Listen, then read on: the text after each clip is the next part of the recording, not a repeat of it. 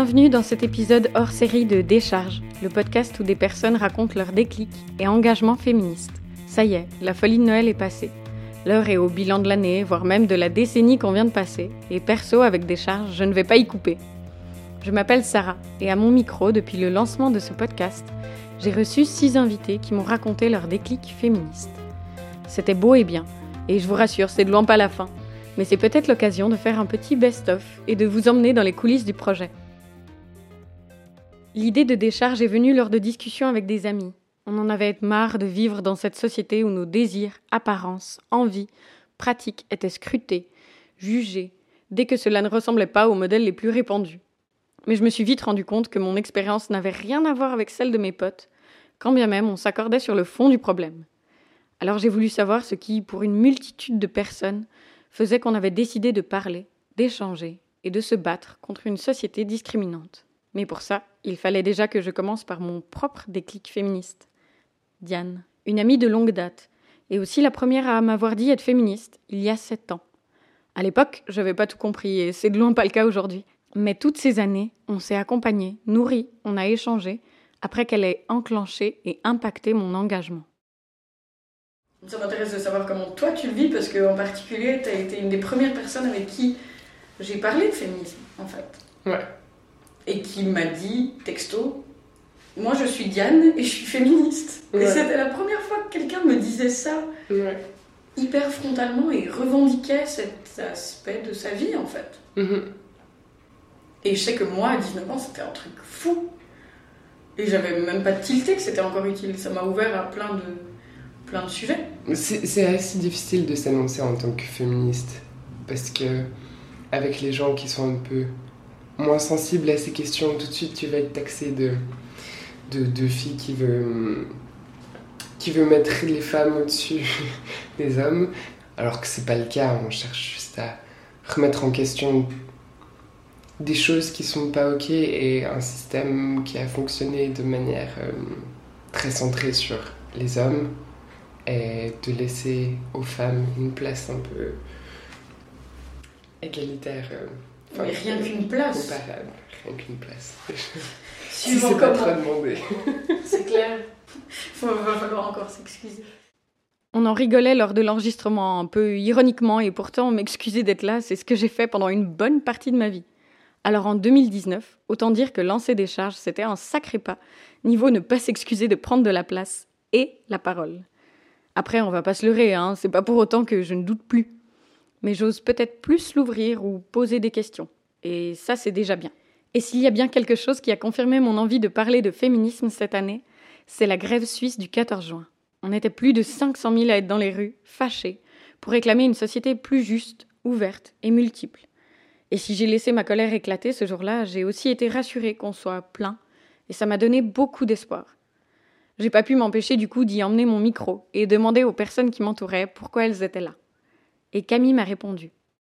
Venant un peu d'un milieu universitaire, tout ça, c'est toutes des thématiques qui sont trop souvent dans des sphères un peu trop élitistes. Et du coup, le fait d'aller, euh, de se rassembler en, masse, et euh, ça, rend le, truc populaire. Moi, c'est vraiment essayer de faire une, de, soulever le débat, que la prise de conscience, vu que le, le, féminisme atteint toutes les sphères, que vraiment ils descendent dans la rue. Et c'est ça, c'est vraiment pour ça que je suis là aujourd'hui. Et comment ça se fait que tu t'es intéressée à ces thématiques? Ben, je pense que Hum, la thématique féministe, elle est là depuis un petit moment dans mon esprit. Je pense que ma maman a un peu euh, inséré la petite graine dans mon cerveau. Après, euh, vraiment le moment où ça s'est vraiment matérialisé, où j'ai vraiment compris l'impact que ça pouvait avoir sur ma vie, c'est quand vraiment ça a atteint ma sphère privée, et en particulier la sphère du couple. Euh, couple qui s'est cassé depuis, mais tant mieux. Mais je veux dire, à partir du moment où ton compagnon t'explique qu'il préfère que ton pubis soit un verbe et que tu te soumets à ça et que parce que c'est tu, considères que c'est ok, c'est peut-être plus propre, c'est peut-être plus esthétique, c'est peut-être mieux pour, euh, pour coucher, enfin et que en fait il y a un moment où c'est plus ok quoi.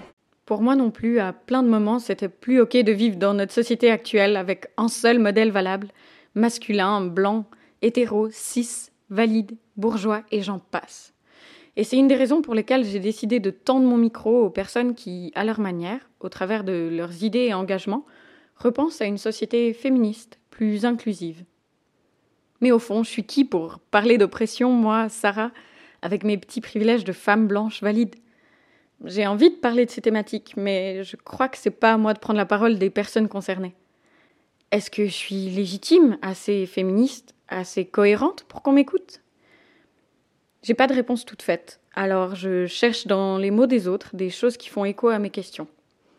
C'était le cas avec ma troisième invitée, Estelle si je me dis féministe, est-ce que je peux vraiment faire ça, ça, ça et ça Ou euh, en fait non, parce que c'est justement ben, des normes intégrées, etc. Et je pense que autant le questionnement il est intéressant, le questionnement des, normes, autant de vouloir absolument enfin, être dans le jugement de ces pratiques enfin, constamment, c'est pas forcément quelque chose de, de simple. Ça prend, déjà, rien que le questionnement lui-même, il prend du, il prend beaucoup d'énergie et souvent c'est des questions auxquelles tu n'as pas vraiment de réponse c'est pas noir ou blanc, c'est oui, c'est peut-être intériorisé et en même temps c'est quelque chose que tu aimes faire. Enfin, c'est pas soit forcément soit l'un soit l'autre, c'est pas forcément clair. Qu'est-ce qui est le plus, euh, enfin, lequel des deux est, le plus important dans la balance, mais euh, il faut avoir, ouais, qu'il faut avoir en tête, je pense, de pas se mettre trop, trop la pression finalement de, de, de ce que, enfin voilà, de ce que ça implique être féministe. Je sais pas si toi ça te le fait aussi, mais moi j'ai l'impression que si je dis quelque chose de mal, et c'est ce qui a fait que pendant longtemps aussi j'ai pas sorti ce podcast parce que je me sentais pas légitime, parce que. Euh, parce que j'ai pas lu Simone de Beauvoir, parce que j'ai pas fait ci, parce que j'ai pas fait ça, parce que très certainement que parfois j'ai des bugs et que. Mais j'apprends. Mon but c'est d'être toujours en processus, mais j'ai l'impression que, en tant que personne féministe, parfois on va d'autant plus aller dans des fights, même internes, tu vois, sur certaines thématiques et je me pose un peu la question de comment ben, juste faire front commun. Ben, un des enseignements là que, que, je garde aussi de, de, la mobilisation de la grève du 14 juin, 14 juin c'est la, la, bienveillance en fait qui est nécessaire. Parce qu'on n'est pas, on a tous nos, nos, chemins particuliers qui nous ont amenés euh, à tel moment à nous rencontrer, à travailler ensemble, mais on n'a pas la même compréhension des choses, on n'a pas les mêmes, forcément les mêmes intérêts. On reste des, même si on est féministe, on reste des personnes différentes. Enfin, je veux dire, ça ne veut pas dire que tous les féministes euh, sont d'accord sur tous les autres sujets euh, euh, de, société ou d'organisation, enfin, peu importe. Mais et je pense vraiment d'être dans, voilà, d'avoir. Je pense qu'il y a cet équilibre entre entre légitimité, entre il faut se légitimité et de l'autre côté il faut avoir la modestie de dire ben je sais pas tout, j'apprends encore en fait et d'être dans cet apprentissage constant, mais de pouvoir quand même réussir à, tenir ses positions, ou en tout cas pas forcément à les tenir, mais à, les développer, à les expliquer et à échanger avec les autres, parce que c'est dans l'échange qu'on qu'on s'enrichit. Apprendre par l'échange et les discussions, c'est un des buts de ce podcast. J'ai pas la prétention d'apporter une vérité subliminale avec des charges. Hein. Déjà parce que ça n'existe pas et puis parce qu'on est multiple et que tout peut toujours bouger. Mon féminisme de janvier 2019 n'a rien à voir avec celui de cette fin d'année. Entre-temps, il y a eu le lancement de mon projet, des lectures, la grève, plein de rencontres. Et au fil des interviews, mes positions se modifient et mes avis s'étoffent. Et puis avec ces discussions, plus que des idées, on partage aussi des ressentis, comme dans le quatrième épisode du podcast avec Christophe. Euh, on parlait de l'injustice tout à l'heure, euh, cette colère et d'essayer de, la sublimer dans quelque chose de plus productif. Et c'est pour ça que l'engagement politique, pour moi, il fait une partie intégrante de, qui je suis, parce que euh, je ne veux pas me résigner à rester dans la société dans laquelle on est. Mhm. Pas du tout. Et à te satisfaire du patriarcat, ah, malgré ton privilège. Mais ça fait partie des choses où, enfin, c'est toute la discussion qu'on a autour des privilèges. Alors, ça va être une réflexion euh, d'homme, forcément, mais euh, il faut déjà le percevoir, ce privilège-là. Et c'est en ça qu'il est intéressant d'écouter ce que disent, disent les autres. Et en l'occurrence, bah, d'autres femmes. Euh, sur leur expérience dans la société, dans, au travail, euh, à l'université, euh, sur la place d'apprentissage, euh, à l'école, enfin peu importe, dans leurs différents rôles, que ça puisse, que ça puisse être celui de mère, que ça puisse être celui de sœur, que ça puisse, être celui de, je sais pas, de, de, de, camarade de lutte, de, de, camarade de promo, ou ce que tu veux. Et c'est là qu'on se rend compte quand on commence à voir qu'on n'a pas du tout eu la même perception de certaines expériences vu que c'est une expérience de vie que j'ai pas, je suis obligé d'aller poser la question ailleurs, du ben, comment est-ce que tu as vécu ça? Euh, Je sais pas, comment tu as vécu l'adolescence, comment tu as vécu euh, ta sexualité, euh, comment est-ce que tu as vécu euh, ta place au travail.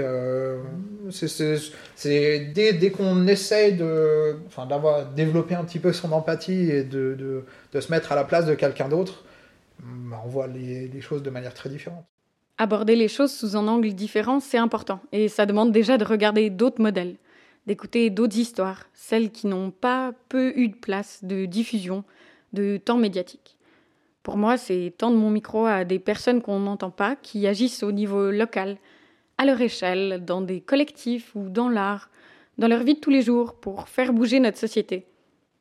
Alors du coup, j'ai été parler avec Cécile, artiste aux multiples casquettes. Quelqu'un qui connaît rien à l'art, euh, qui n'est pas du tout intéressé par l'art, il pourra sans problème euh, citer cinq artistes mecs, même s'il connaît rien à l'art, juste parce qu'il a vu euh, bah, la fondation de Janada, les expos ou un truc comme ça. Après maintenant, il y a quelque chose qui est en train de se faire, puis c'est de plus en plus ouvert. Hein. Mais c'est vrai qu'en tout cas, petite, il n'y avait pas beaucoup de, de modèles auxquels je pouvais m'identifier en tant qu'artiste. Après, j'avais des modèles très proches. C'est la chance que j'ai eue. Euh, la meilleure amie de ma mère, elle était artiste. Et puis, du coup, ben, pour moi, c'était un modèle. Je pense que ça, ça, ça a été aussi au début euh, un peu un frein pour moi. De ne de, de pas avoir de modèle de femmes qui avaient réussi dans les domaines qui m'intéressaient. Pourtant, il y en avait, mais je les connaissais pas. Maintenant, euh, je me force aussi à, à les connaître et à m'y intéresser, que ce soit dans le cinéma, dans l'illustration, euh, dans la littérature. J'essaye d'aller les chercher justement parce que, euh, bah aussi comme un, devoir, quoi, de, de pouvoir transmettre aussi après ces informations euh, à mes potes ou à d'autres gens en interview, de pouvoir citer d'autres femmes, quoi. Puis c'est important, je pense juste qu'il y ait plus de représentativité. La représentation des artistes, certes, mais aussi ben, dans le travail, la représentation des corps, mhm. de montrer d'autres modèles, d'autres manières d'être. Sortir des modèles normés, c'est un travail de longue haleine, parce qu'encore souvent aujourd'hui, le point de vue masculin, hétéro, blanc, valide, est pris comme neutre, alors qu'on est toutes et tous multiples. Décharge, c'est un podcast pour recréer cet espace, et où les expériences de chacune et chacun peuvent être valorisées. Mais bon, hein, j'ai pas inventé la poudre, loin de là. Pour de nombreuses personnes, c'est important depuis des lustres d'avoir ces lieux, ces espaces où l'individualité peut être vécue comme on l'entend. On en a discuté avec Vie, ma sixième invitée.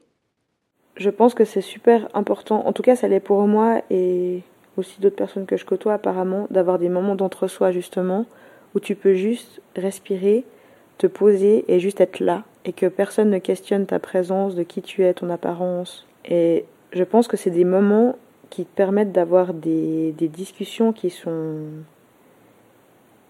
euh, bénéfiques pour toi, enfin pour chacun justement des personnes qui sont présentes, et qui te permet justement de te donner des armes pour quand tu sors de l'entre-soi. Donc euh, dans ce sens-là, je pense que c'est super important. Par contre, elle est importante sous condition où tu t'en sors de temps en temps. Parce que d'être tout le temps dans l'entre-soi, je pense que ça permet pas d'évoluer.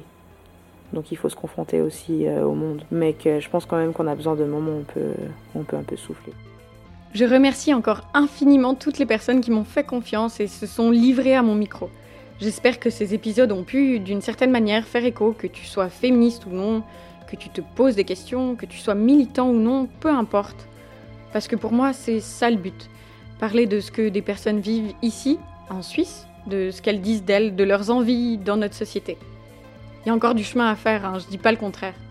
Mais avec la complicité de tous, il y a moyen que les choses changent. En tout cas, pour moi, lancer ce projet, c'était déjà ça. Alors, merci à toi d'avoir écouté Décharge en 2019, d'en avoir parlé, de m'avoir fait des retours et n'hésite pas à continuer. Ça m'aide à m'améliorer. On cumule près de 1000 écoutes en quelques mois et c'est peut-être un détail pour toi, mais pour moi, ça veut dire beaucoup. Alors, belle année 2020 et je te souhaite plein de bonheur, d'empathie et plein de choses qui pourront te faire avancer d'une manière ou d'une autre. Des bisous et si tu as aimé ce contenu, comme d'habitude, fais-le vivre en partageant, commentant, lui mettant des petites étoiles sur ton appli de podcast préféré. Merci encore à Décadré pour le soutien cette année, la collaboration et la diffusion. Et nous, on se retrouve tout bientôt pour de nouveaux épisodes en tête à tête, à refaire le monde. Allez, à tantôt